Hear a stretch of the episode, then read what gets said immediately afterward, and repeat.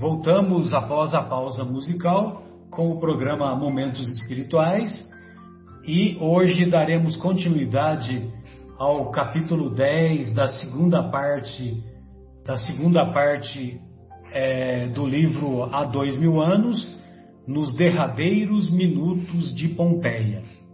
E nós vimos a, a, a continuidade da história do senador Públio Lentulus, que agora ele se encontra lá em Pompeia, já vivendo praticamente uma vida de aposentado, e, e ele se encontra lá em Pompeia. Pompeia, na época, era como se fosse uma, uma estação de descanso, uma estação. Era o Guarujá da época, né? Vamos dizer assim, né?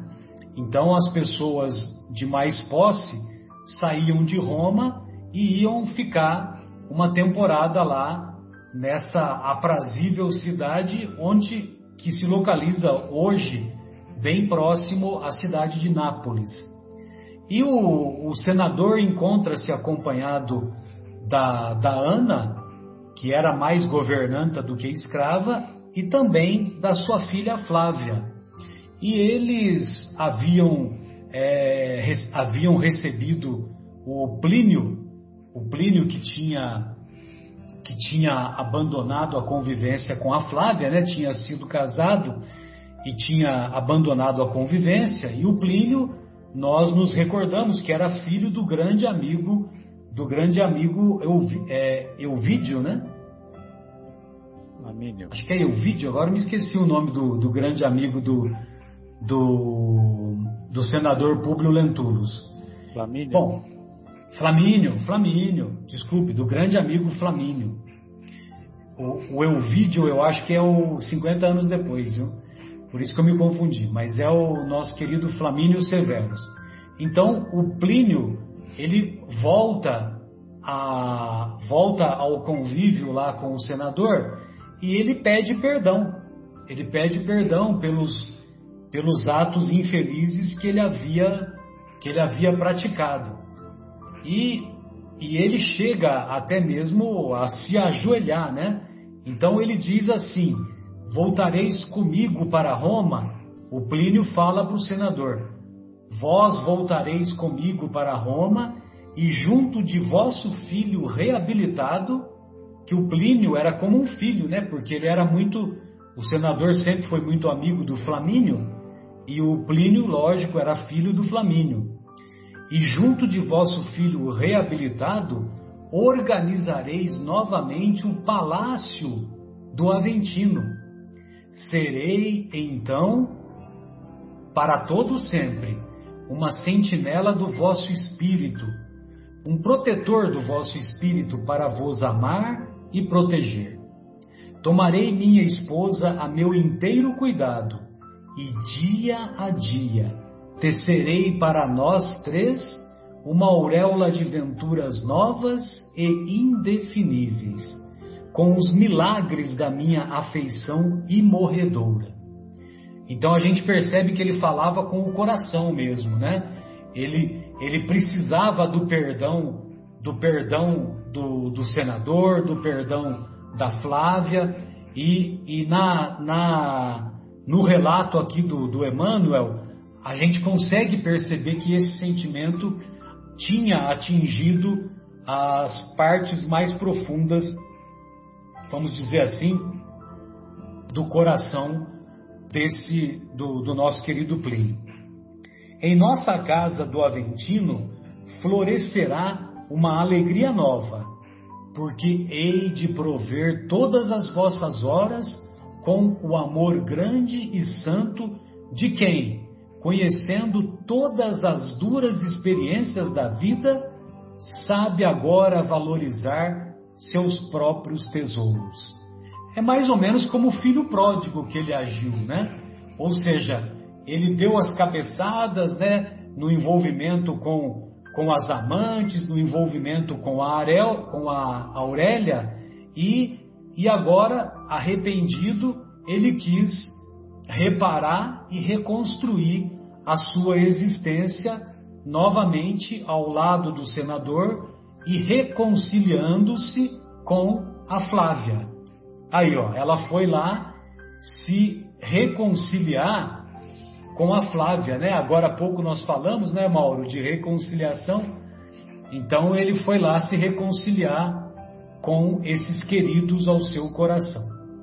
O velho senador, ao quebrado pelos anos e pelos mais rudes sofrimentos, conservava-se de pé, acariciando os cabelos do genro, igualmente prateados pelos invernos da vida, enquanto pesadas lágrimas rompiam a muralha da sua noite para enternecer o coração de todos numa angustiosa e indefinível emotividade.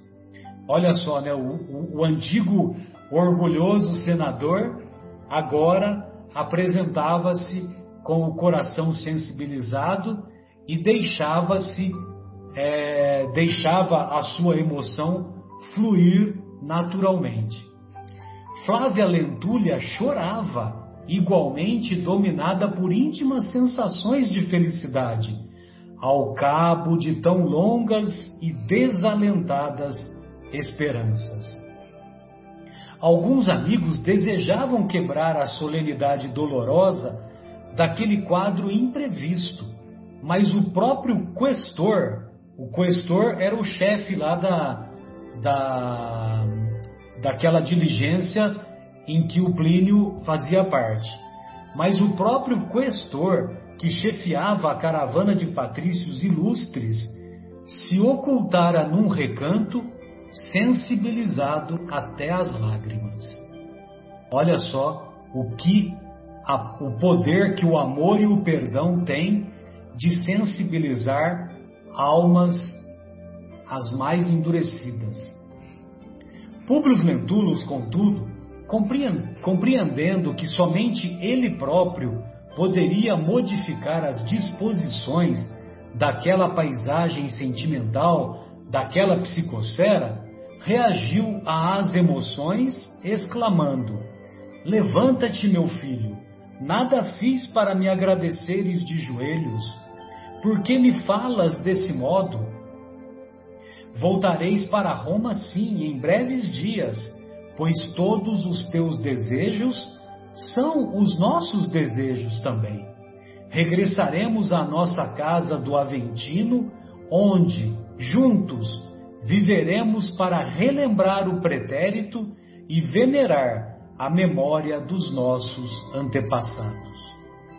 E depois de uma pausa, continuou em exclamações quase otimistas: Meus amigos, sinto-me comovido e grato pela gentileza e afeto de todos vós. Mas que é isso? Todos silenciosos? Lembrai-vos de que não, não vos vejo senão por meio das palavras. E a festa de hoje? Ou seja, ele quis, ele quis é, quebrar o gelo, né, daquele ambiente, né, daquele ambiente envolvido pelo, pelo sentimentalismo e pela, e pela emocionante cena de, de amor e de perdão ali representada pelo Plínio pelo senador e pela Flávia principalmente. As exclamações do senador quebraram o silêncio geral, voltando-se aos intensos ruídos de minutos antes. A torrente das palestras casava-se ao tinir das taças de vinho em seus pesados estilos da época. É, na hora de fazer o brinde lá, né? as taças eram diferentes das taças de hoje, né? Enquanto as visitas se reuniam no triclínio espaçoso para libações ligeiras, Plínio Severus e a esposa trocavam confidências ternas, ora sobre os projetos em perspectiva para os anos que ainda lhes restavam no mundo, ora quanto às recordações dos dias lentos e amargurados do passado distante. É, então, o Plínio, nesse momento, estava junto com a Flávia, né? E certamente a Flávia estava falando, mas por que, que você fez isso comigo? Você não tem vergonha? não, não precisava de nada disso. Acredito que não, né? Acredito que ela estava enternecida, né? Pela, pela é, enternecida e envolvida, né? Pela, pela iniciativa do Plínio e também cheia de esperanças pela oportunidade de reconstrução da vida com o antigo marido, né? Insistentes chamados, porém, requeriam a presença do questor e comitiva no local dos, dos festejos. O circo fora preparado a rigor e não e não se perdera nenhuma oportunidade para a realização das menores minudências próprias das grandes festividades romanas. Então, quer dizer, os, os realizadores lá da, da festa, eles estavam envolvidos né, com os mínimos detalhes daquelas festividades. E ao mesmo tempo que todos se despediam do senador e de sua filha, num, num deslumbramento de felicidade mundana, Plínio dirigia-se a Públio nestes termos, depois de abraçar com ternura a companheira. E aí, Marcos, o que, que ele fala para. O que, que o Plínio fala para o senador nesse momento, querido? Por favor. Vamos lá. O Plínio fala: Meu pai, levado pelas circunstâncias, sou compelido a acompanhar o questor nas festividades populares, mas estarei de regresso em breves horas para ficar convosco um mês, de modo a tratarmos do nosso regresso a Roma. Então você vê, né, Marcos, olha, nesse momento, né, qual era o planejamento de todos, né? Então a gente já estava diante de muitas situações da vida, a gente, a gente planeja, olha, daqui a um mês, daqui a um mês eu vou visitar minha mãe, daqui a um mês eu vou fazer essa viagem, vou fazer isso, vou fazer aquilo, né? Só que a gente não sabe se o que, que vai acontecer daqui a cinco minutos, a gente não sabe o que vai acontecer daqui a um dia, né? Mas essa, é, é, esse era o planejamento deles, né? Era o planejamento deles, é verdade ainda no sequência, ele diz, né, o público, muito bem, meu filho, respondia o velho senador, sumamente confortado. Acompanhe os nossos amigos e representa-me junto das autoridades. Dize a todos da minha emoção e do meu agradecimento sincero. A sós novamente, o senador sentiu que aquelas comoções cariciosas e alegres eram talvez as últimas da sua vida. Já tinha prenúncio, né? Não, é, no velho peito, o coração batia-lhe descompassado, como se pesada nuvem de pensamentos tristes o envolvesse. Sim, a volta de Plínio aos braços paternos era a alegria suprema da sua velhice desalentada. Sabia agora que a filha poderia contar com o esposo nas estradas do seu tormentoso destino e que a ele, Públio, somente competia aguardar a morte resignado. Ele já via as coisas se encaixarem, né? Aí pensando assim, bom, posso ir tranquilo que agora as coisas estão é, nos trilhos. Né? As coisas. Eu ver, cadê? Ai, me perdi aqui onde está. É, os seus próprios passados remoto, Públio. Né? É, ah, somente podia aguardar, somente competia aguardar a morte resignado. Isso, resignado. Onde é que está aqui o resignado, me continuar aqui. É, ponderando as palavras afetuosas do filho de Flamínio, e os seus apelos ao passado remoto, Públio Lentulus considerou intimamente que era muito tarde para regressar ao Aventino e que a volta a Roma apenas devia significar para o seu espírito precito o símbolo da sepultura. Precito significa espírito condenado, espírito maldito, espírito réprobo. Então, ele, ele, ele se reconhecia como portador de inúmeras imperfeições, né? É, um arrependimento então, né, da história, provavelmente. Né? Então, o regresso dele a Roma seria, simbolizava apenas as, a, o cemitério, né, a sepultura. Exatamente. Que ele, que ele certamente viveria um curto período, né? Exatamente, é. Seria o, o finalzinho mesmo. É, em pleno espetáculo, Plínio Severo, Severus, já no outono da vida, arquitetava os planos de futuro. Procuraria resgatar todas as faltas antigas perante os seus parentes afetuosos e queridos. Assumiria a direção de todos os negócios do velho pai pelo coração, aliviando-o de todas as angústias, preocupações da vida material. É, as angustiosas preocupações. Então, mas aí ele, ele, ele mais uma vez, né? Ele está fazendo o planejamento dele, né? É. Então, olha, eu vim aqui buscar a minha mulher, vim aqui buscar o meu sogro e agora nós vamos voltar para Roma e chegando em Roma eu vou assumir os negócios do, do senador e vai ser uma nova vida e vamos arregaçar as mangas e assim por diante, né? É, é isso mesmo. Foi lá para vislumbrando uma nova vida, né? Exato.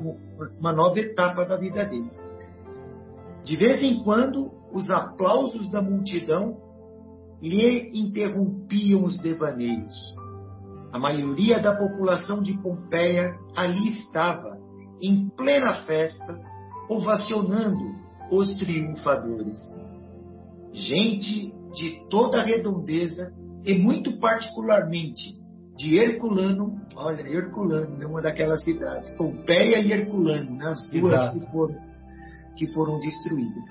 É, particularmente de Herculano, a correra pressurosa ao divertimento predileto daquelas épocas recuadas. De permeio com os atletas e gladiadores estavam os músicos, os cantores e os dançarinos. Tudo era um farfalhar de sedas, um delicioso chocalhar de alegrias ruidosas ao som de flautas e alaúdes. Em dado instante, porém, a atenção geral foi solicitada por um fato estranho e incompreensível. Do cimo do Vesúvio elevava-se grossa pirâmide de fumo, sem que ninguém atinasse com a causa do fenômeno insólito. Então começava ali uma erupção, né, uns sinais de uma erupção forte, uma fumaça escura, né, do topo do Vesúvio. Continuavam os jogos animadamente, todo mundo ali, né? Mas agora, no seio da coluna fumagenta que se elevava em caprichosos, é, em caprichosos rolos para o alto, surgiam impressionantes labaredas. Plínio Severus, com todos os presentes, que surpreendia, se surpreendia com um fenômeno estranho e inexplicável. Em minutos breve, breves, no, no entanto, estabelece no anfiteatro a confusão e o terror. Ali aquela geração que nunca tinha visto o Vesúvio é, é, entrar em erupção, provavelmente. Então, tudo aquilo era novidade, né? era, era tudo novo. Então, eles não estavam entendendo o que estava acontecendo. Né? E o, o, o Vesúvio começaria ali uma, uma erupção, uma das maiores que aconteceu no nosso planeta, se não a maior, né? Se não a maior. É isso, termina aqui a minha, minha parte. Acho que agora é, é a. Nosso Mauro? querido Mauro. Isso aí, Maurão. O que, que acontece agora, Maurão? É interessante que eu acho, pelo menos, né, que eles não tenham nem ideia do que era aquilo, porque acho que eles desconheciam esse fato. É, Exatamente. É, né? Então, a, a, geração não tinha visto aquilo nunca, é. né? E nem, nem, e, e, nem, existia, nem existia literatura que falasse sobre isso. Então aquilo para eles era uma coisa realmente que Júpiter estava mandando para eles, né? É. Bom, então vamos lá. Em meio da perturbação geral e imprevista, o filho de Flamínio ainda teve tempo de se aproximar do questor então rodeado dos seus familiares que residiam na cidade, o qual lhe falou com otimismo, embora não conseguisse dissimular de todo as suas íntimas inquietações. Ou seja, o medo, né? Ele estava, na verdade, com medo daquilo. Né? Exatamente. Meu amigo, tenhamos calma. Pelas barbas de Júpiter, então, por onde andarão a nossa coragem e a nossa fibra? O povo romano se é, glamurava né, de ser um povo de fibra e corajoso. Então, onde anda a nossa fibra? Pelas barbas Pelas do profeta. Barbas tinha um, tinha um, um narrador que falava isso, né? É, é pelas barbas do profeta. Aqui é pelas barbas de Júpiter, né? Mas a, acredito que, que fosse uma expressão corriqueira na época. É, interessante. Em breves instantes, a terra lhes tremia sob, sob os pés, em vibrações desconhecidas e sinistras. Algumas colunas tombavam ao solo pesadamente, enquanto numerosas estátuas rolavam dos nichos improvisados recamados de ouro e pedrarias. Tem até alguns filmes interessantes que mostram esses momentos, né? Não sei se vocês assistiram, tem um filme antigo que é Os Últimos Momentos. Os Últimos de, Dias de Pompeia. Os Últimos Dias de Pompeia. Eu assisti. É, Na década de 80, meu Deus. É, é bem, bem legal, né? É legal entre aspas, né? Mas é, é interessante. Abraçando-se então à filha e cercado de numerosas senhoras, o questor disse altamente preocupado: Plínio, demandemos as galeras. Sem demora. O oficial romano, porém, não mais ouvia os apelos. Ansiosamente atirou-se à faina de romper a multidão, que desejava retirar-se em massa do circo, motivando o esmagamento de, de crianças e pessoas idosas. Todo mundo saiu correndo, né? Exatamente, né? Por isso que tem o sistema de segurança nos, nos estádios, né? É, todos nos recordamos que em 91 teve um estádio lá na Inglaterra que as pessoas ficaram sem saída, né? E, e, muitas pessoas morreram, inclusive foi num jogo do Liverpool. É, foi os hooligans naquela época, é. né? Que eles eram os brigões, né? Exato. Parece que morreram 280 pessoas, se eu não me engano. Exatamente. E aí, naquela hora do desespero lá, que você não consegue sair, lógico que muita gente cai, escorrega no chão e muitos são pisoteados, muitos ficam sem respirar, porque fica um em cima do outro, né? E evidentemente que naquela confusão todo mundo morre, né? Inclusive por causa disso é que na época tinha tinha o alambrado que envolvia o estádio todo. Então, se não tivesse o alambrado, muitas pessoas estariam vivas, é, teriam sido salvas, melhor dizendo, porque é, ela, essas pessoas poderiam entrar dentro do gramado, entendeu? Na hora da confusão. Então, é, hoje, os estádios lá na Inglaterra, nenhum tem alambrado. Né? Os estádios de futebol, todos, todos são. Agora tem câmera para tudo quanto é lado, né? O cara que entrar no gramado de maneira desautorizada, ele está na roça, né? Que aí ele vai, vai responder ao processo. Mas lá no circo romano houve a confusão e muitas pessoas foram pisoteadas, né? Principalmente crianças e velhos, né?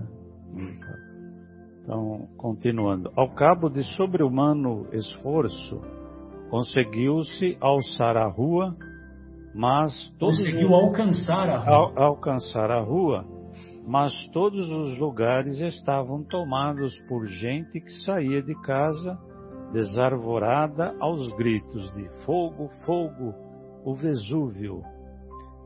Plínio verificou que todas as vias públicas estavam repletas de gente desesperadas, de viaturas e de animais espavoridos. Com enorme dificuldade, vencia todos os obstáculos, mas o Vesúvio lançava agora para o céu uma fogueira indescritível e imensa, como se a própria terra houvera incendiado as, as entranhas mais profundas.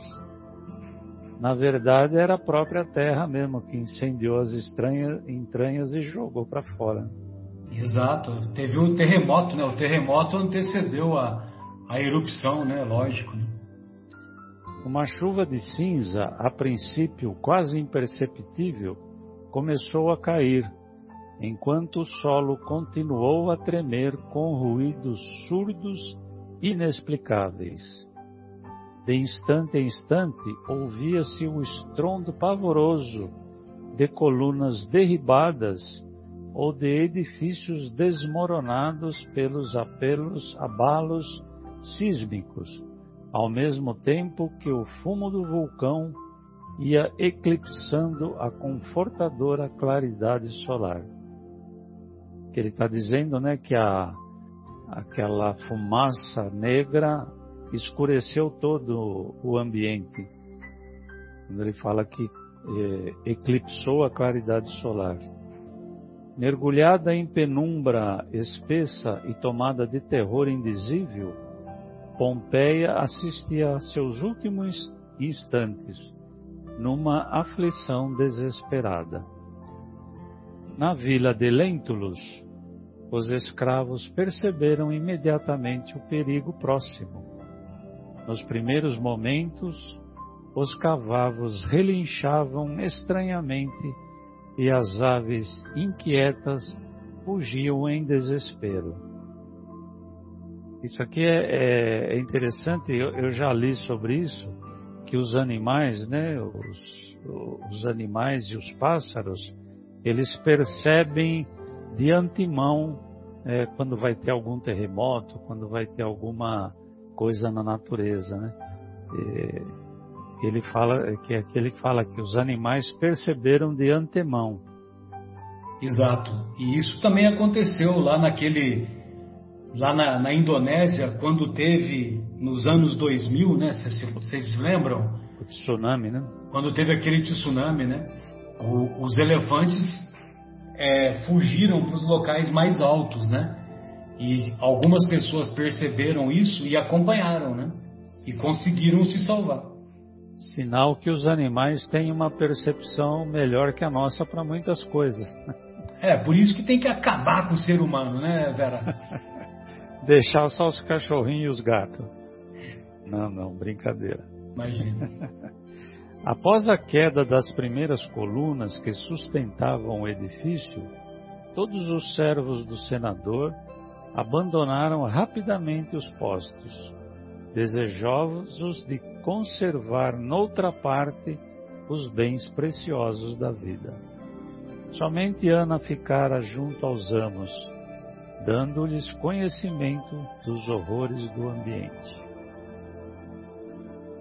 Agora acho que é a nossa querida Vera que continua. Poxa vida, que tragédia, né? Meu Deus do céu, já pensou?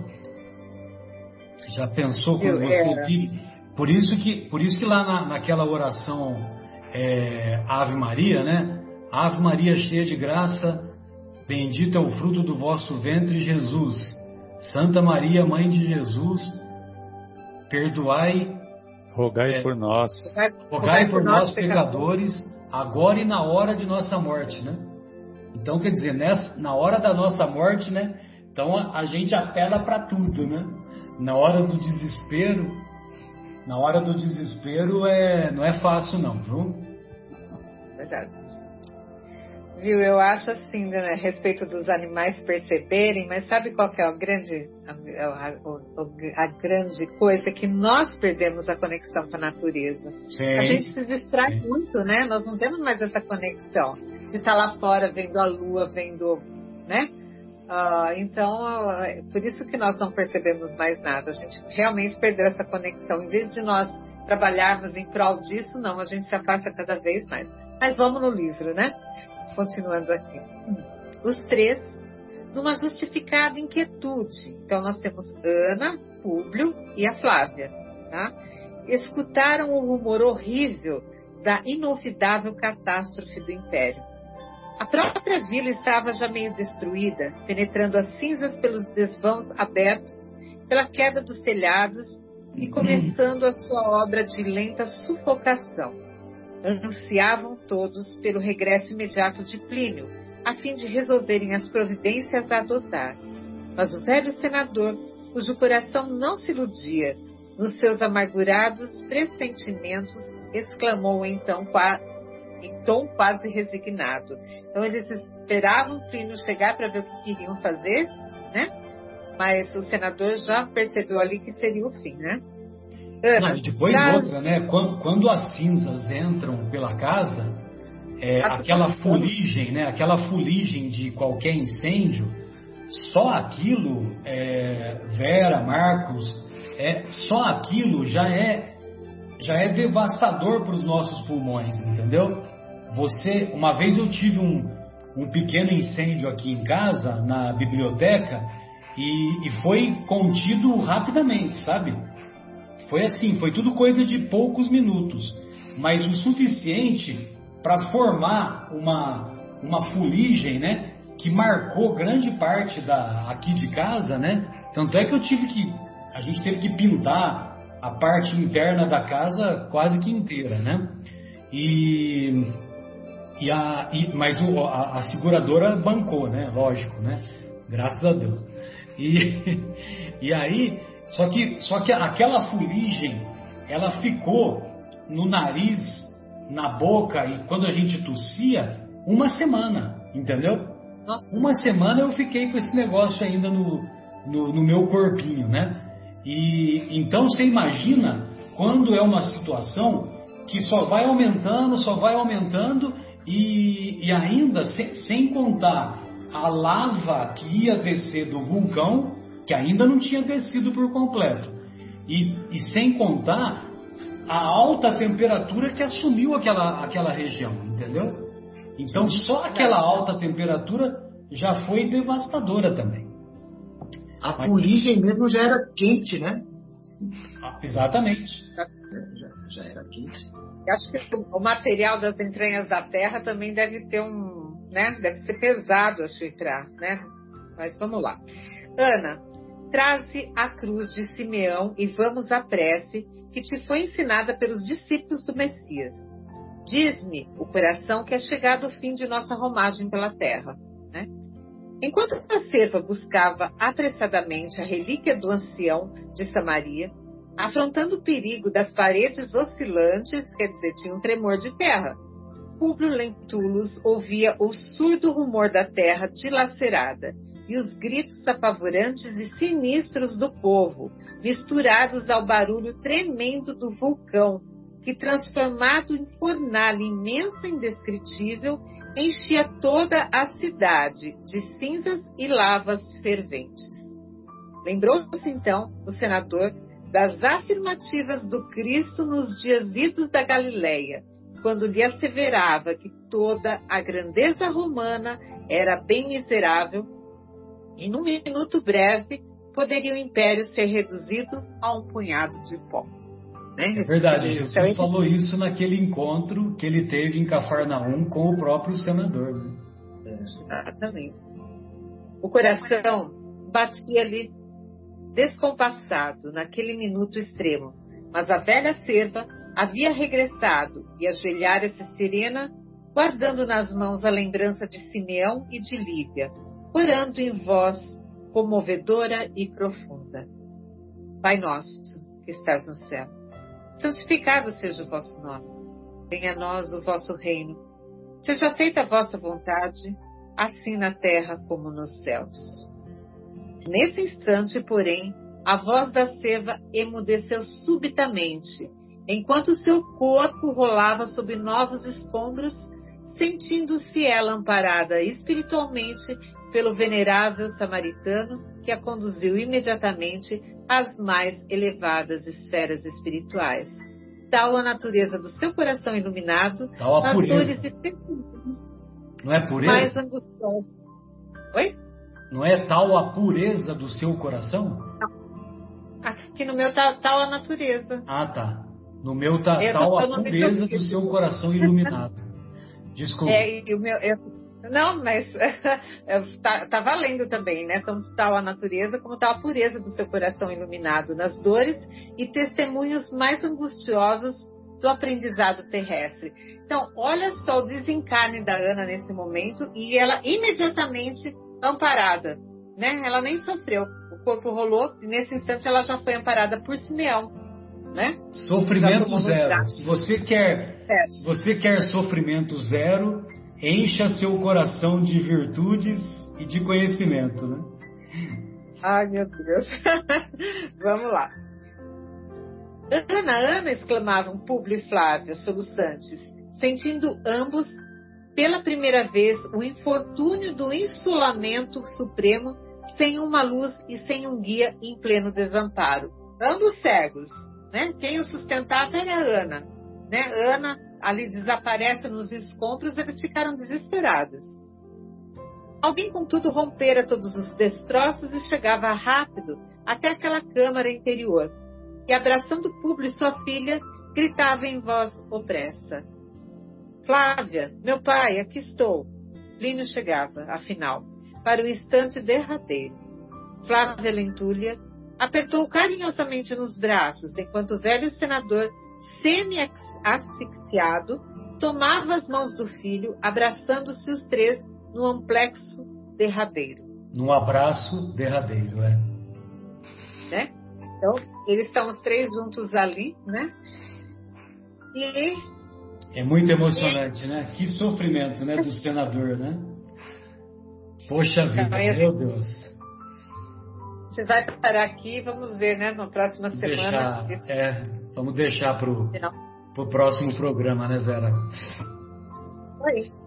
Mas, Mas- que tristeza, né? Que sofrimento que eles, que o senador viveu ao longo da vida e, e esse sofrimento poderia ter sido minorado se ele não tivesse valorizado aquela pedra que atingiu a esposa Lívia quando eles estavam chegando lá na Judéia no ano 33, né, aproximadamente, né? No ano Se ele 33. tivesse perdoado. Se ele Olha tivesse só. Se ele tivesse perdoado. tivesse perdoado, se ele tivesse sido tolerante, se ele não tivesse valorizado, é isso mesmo. Né? Né? Uma atitude nossa, olha só, o revés que dá na vida inteira. E não só de uma pessoa, né? Exato. Do núcleo é todo. Incrível. Outra coisa que. Ah, desculpe, Marcos, pode falar. Não, não, é, sem dúvida, você lembrou bem, Marcelo, o, o, o fato né, que, que levou a, a tudo isso. Mas é um sofrimento reparador, né? Porque aquilo para ele, esse, essa passagem para ele, com tudo que ele passou, de certa forma, o fez reparar muito do que ele. Ou mudou, né? O espírito dele se modificou nessa passagem. Ah, sem né? dúvida. Sem dúvida, Teve né? cara a cara com o mestre. Sem dúvida, né? O sofrimento forja né, o caráter É. de qualquer um, de qualquer pessoa que se, pelo menos que se dispõe a aprender ou que se esforça para buscar uma, uma resignação, né? Pelo menos, né?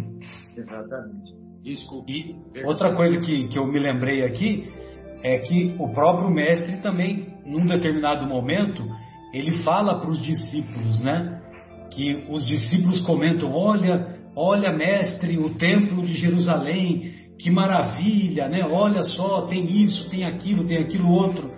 E aí, aí Jesus fala que não, num curto período, não, não, seria, não sobraria pedra sobre pedra, né? E é verdade mesmo. Os romanos, quando invadem Jerusalém, que nós vimos no, alguns capítulos atrás, quando os romanos invadem Jerusalém e destroem o templo, eles não deixaram pedra sobre pedra. O que tem lá é o muro, é o muro de uma parte que, que tinha que era mais alta, né? Mas é só o muro que tem. Do templo mesmo não sobrou nada. Muito bom. E lembrando, né, que se você quer ter um momento de felicidade, vingue-se. Se você quer ter é, felicidade perene, né, então perdoe, que é o ensinamento de Tertuliano, que nasceu em 160 depois de Cristo e foi um, seguidor de Jesus dos primeiros séculos. Marcos, Vera, vocês gostariam de fazer mais algum comentário? Tranquilo, muito obrigado, Marcelo, pela oportunidade. Então, beleza. Então, nós nos despedimos dos, dos nossos estimados ouvintes e na próxima semana estaremos juntos novamente. Um grande abraço e até a próxima.